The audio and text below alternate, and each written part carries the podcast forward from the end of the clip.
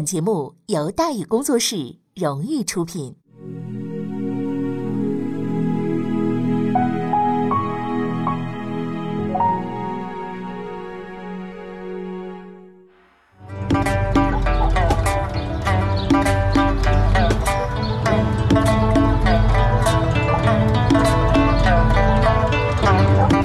说书唱戏劝人方，三条大道走中央。善恶到头终有报，人间正道是沧桑。给您续上一杯茶，我慢慢的说，您细细的品。听大宇话说，明朝除了咱们广播直播以外啊，我们还在喜马拉雅独家网络发布。各位呢，可以登录喜马拉雅手机和电脑客户端，搜索“大宇茶馆”，选择收听。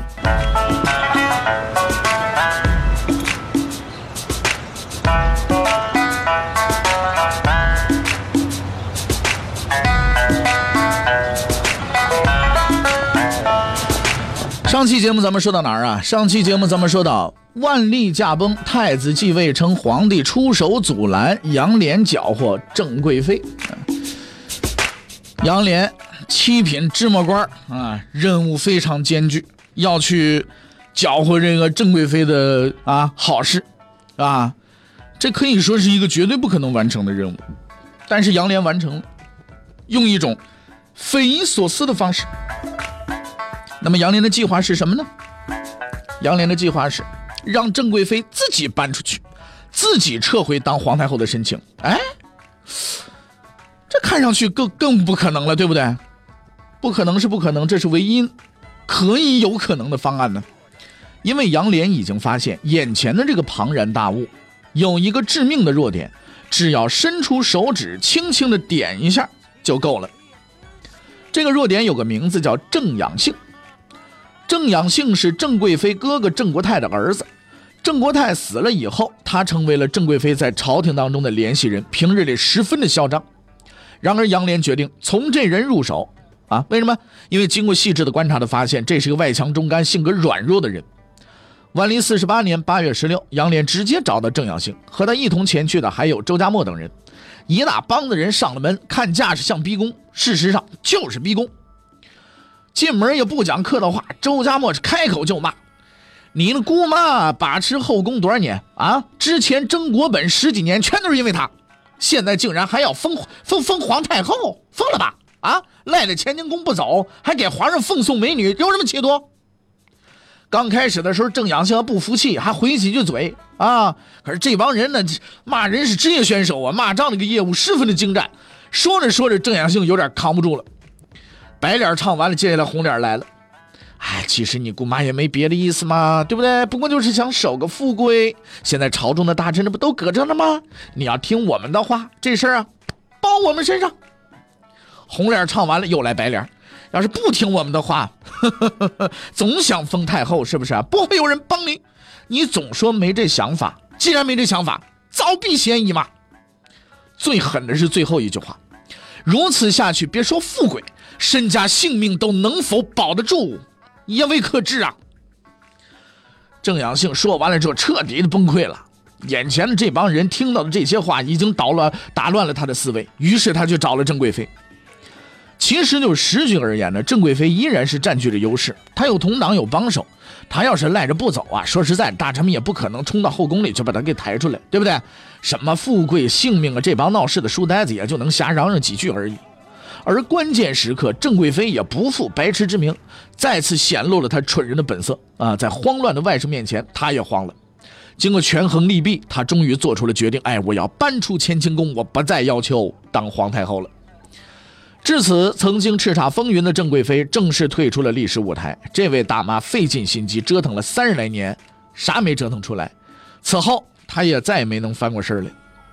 这个看似无比强大的对手，就这么着被一个看似微不足道的人轻而易举的就给解决了。但是在杨涟看来，这还不够。于是三天之后，他把目标对准了另一个人。万历四十八年八月十九日，杨涟上书痛斥皇帝。杨先生太纯粹了，在他的心中啊，江山社稷是第一位的，所以在他看来，郑大妈固然可恶，崔大夫固然可恨。但是最该谴责的就是你皇帝本人，啊！你明知道美女不应该收，你还收；你明知道那破破玩意儿，那那些什么什么乱七八糟的药不能多吃，你还吃；明知道有太医看病，你非得找个太监，你脑子里是不是装着屎？基于愤怒，他呈上了那封改变他命运的奏书。在这封奏书里，他先谴责了蒙古大夫崔文生，说他啥也不懂，就知道来捣乱。然后笔锋一转，对皇帝提出了尖锐的批评。哎呀，你这个太勤劳工作了，都不爱惜自己的身体了。必须说明的是，杨先生不是在拍马屁啊，他这个态度是非常认真的。因为在文中，就是他那个奏书当中，他先暗示皇帝大人忙的不是什么正经工作，然后痛骂崔文生，说他如果没没有什么水平，就别跑这来假装自己是大夫，是吧？不懂医术还在这装装什么装？然后再转回来，你说就这么个人啊，您还吃他的药？您说您是怎么想的？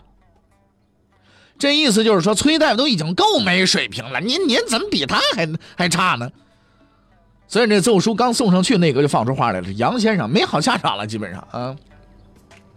三天之后，这个预言得到了印证。明光宗突然派人下令召见几位大臣，这些人包括方从哲、周家墨、孙荣游，当然还有杨涟。此外，他还命令锦衣卫同时进攻，听候指示。命令一下来，大伙认定完了，杨涟完了。因为在这波人里边，方从哲是首辅，周家墨是吏部尚书，孙如游是礼部尚书，全都是部级干部。就你杨涟七品几十中，而且会见大臣的时候还召锦衣卫，那就是一种可能性。干嘛？收拾他吗？由于之前的这个举动，杨涟知名度大增，大伙钦佩他的人品，就去找方从哲，让他帮忙求个情。方从哲呢，倒也是个老好人。啊，找到杨涟，告诉他说：“等会儿进宫的时候啊，你态度积极点给皇上磕个头，认个错，这事儿就完了。”杨涟呢回答差点没让他背过气去。啊，杨涟说什么：“死就死，我犯什么错了？死即死耳，对不对？”旁边的周家墨赶忙打圆场：“你看人方先生是好意，可是杨先生到这儿也好意也不好使。我知道是好意啊，怕被人打死是吧？得了伤寒，几天不出汗也就死了。死有什么好怕的啊？但是让我认错。”呸绝无可能。就这样，杨涟雄赳赳气昂昂就进了宫。虽然他知道前方等待着他的将是锦衣卫的大棍，可是他错了。那位躺在床上病得奄奄一息的皇帝陛下，非但没有发火，反而和颜悦色地说了这么一句话：“国家的事情，全靠你们尽心为我分忧了呀。”虽然称呼是复数。但他说这句话的时候，眼睛只看着杨涟。这之后，他还讲了很多的事情，从儿子到老婆，再到郑贵妃，最后他下达了两条命令：一赶走崔文生；二收回封郑贵妃为太后的余令。这意味着皇帝陛下听从了杨涟的建议，毫无条件、毫无抱怨、毫无保留的听从了意见。当然，对于他而言，这只是个顺理成章的安排，但他绝对不会想到，他这个无意间的举动。将对历史产生极其重要的影响，因为他并不知道此时此刻在他对面的那个人心中的想法。从这一刻起，杨涟是下定了决心，要以死相报。一直以来，杨涟都是个小人物，虽然他很活跃，很有抱负，声望也很高，他终究只是个小人物。然而，眼前的这个人，这个统治天下的皇帝，却毫无保留地尊重并认可了自己的情感。报复，以及纯粹，所以他决定以死相报，至死不休。这种行为，不是愚忠，不是效命，甚至不是报答，他援取一个无可争议、无可辩驳的真理，叫“士为知己者死”。这一天是万历四十八年八月二十二，明光宗活在世上的时间还有十天。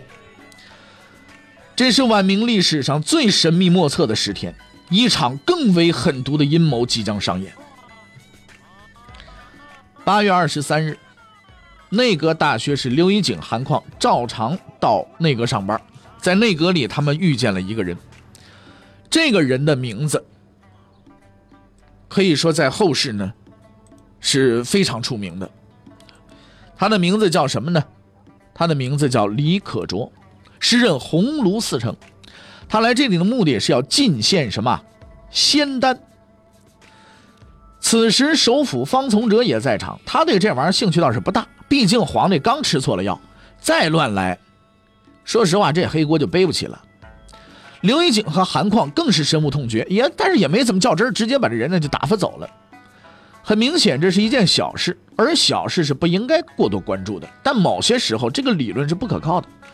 两天之后啊，八月二十五日，明光宗下旨召见内阁大臣、六部尚书等朝廷重臣，此外特意叫上了杨涟。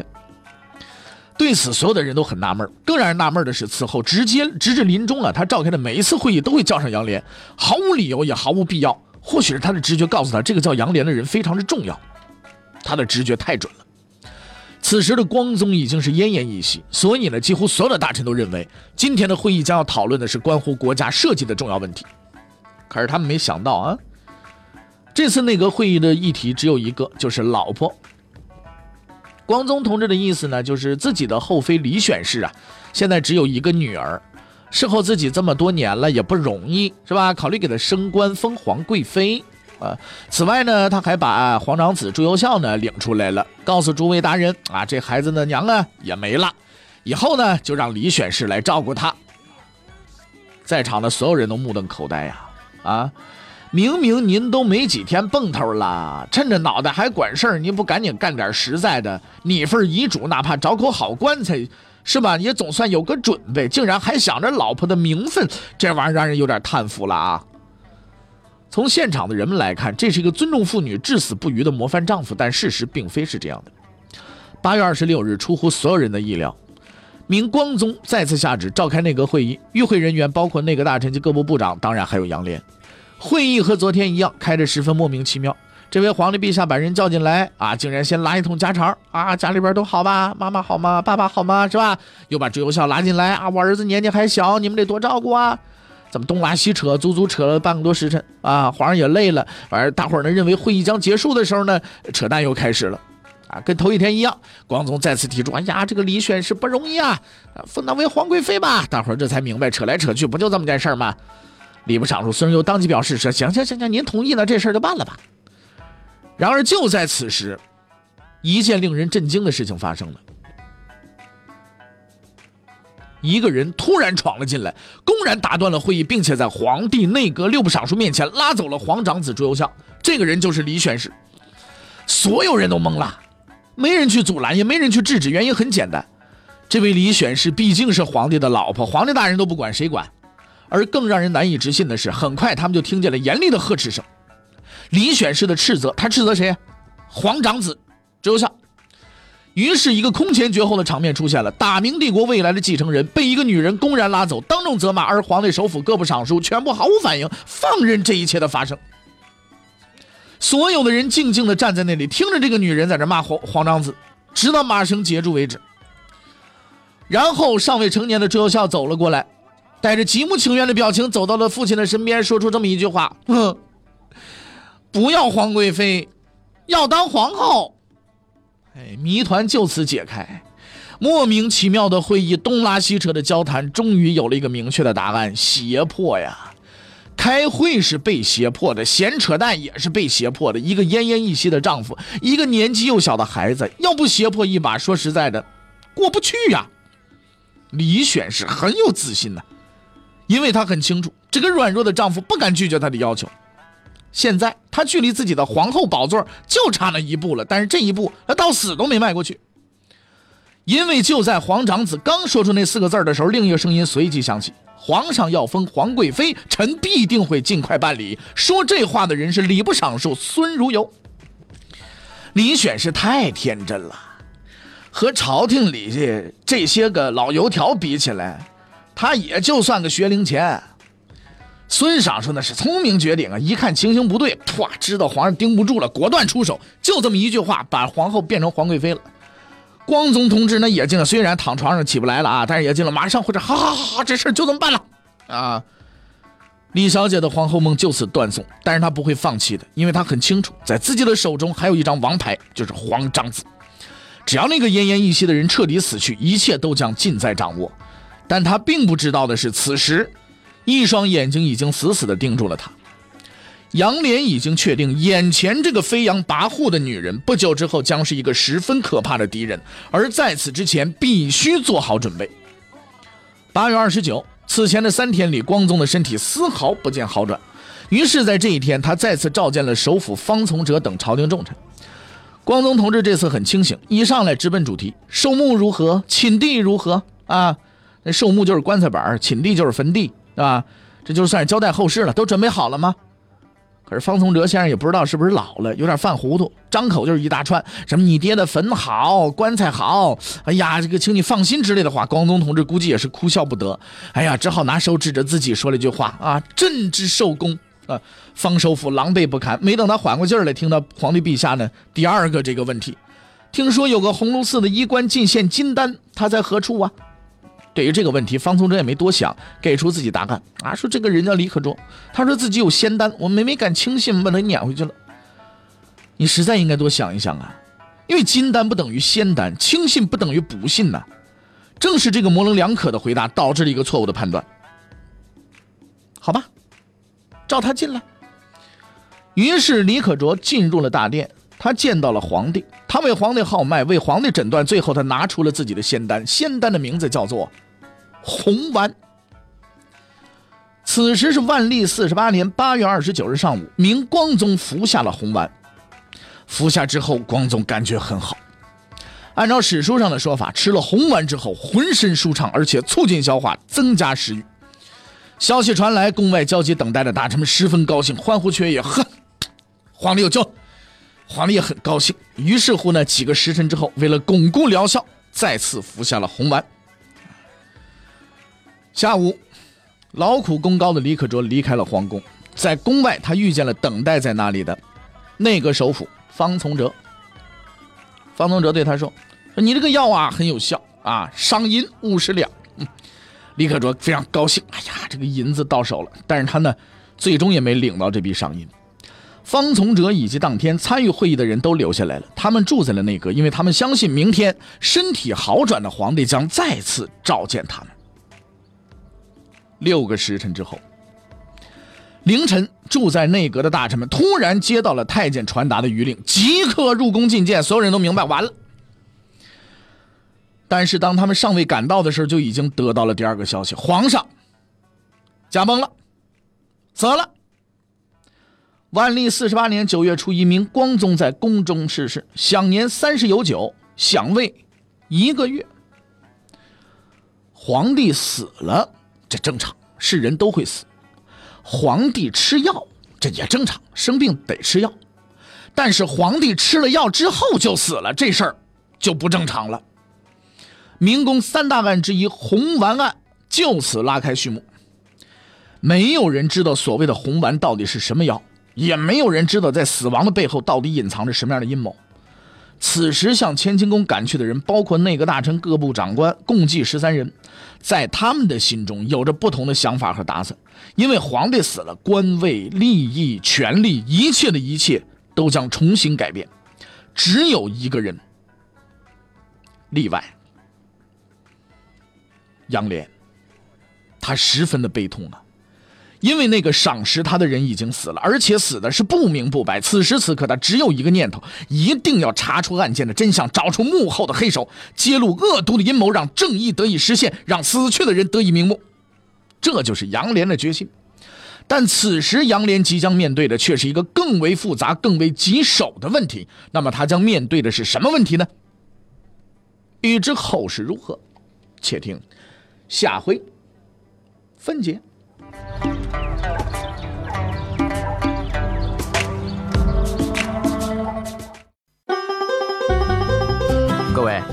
你想跟大禹交流吗？你想跟大禹辩论吗？你想给大禹指出错误吗？来微信吧，微信搜索订阅号“大禹茶馆”，哎，就能实现了。记住啊，宇是宇宙的宇。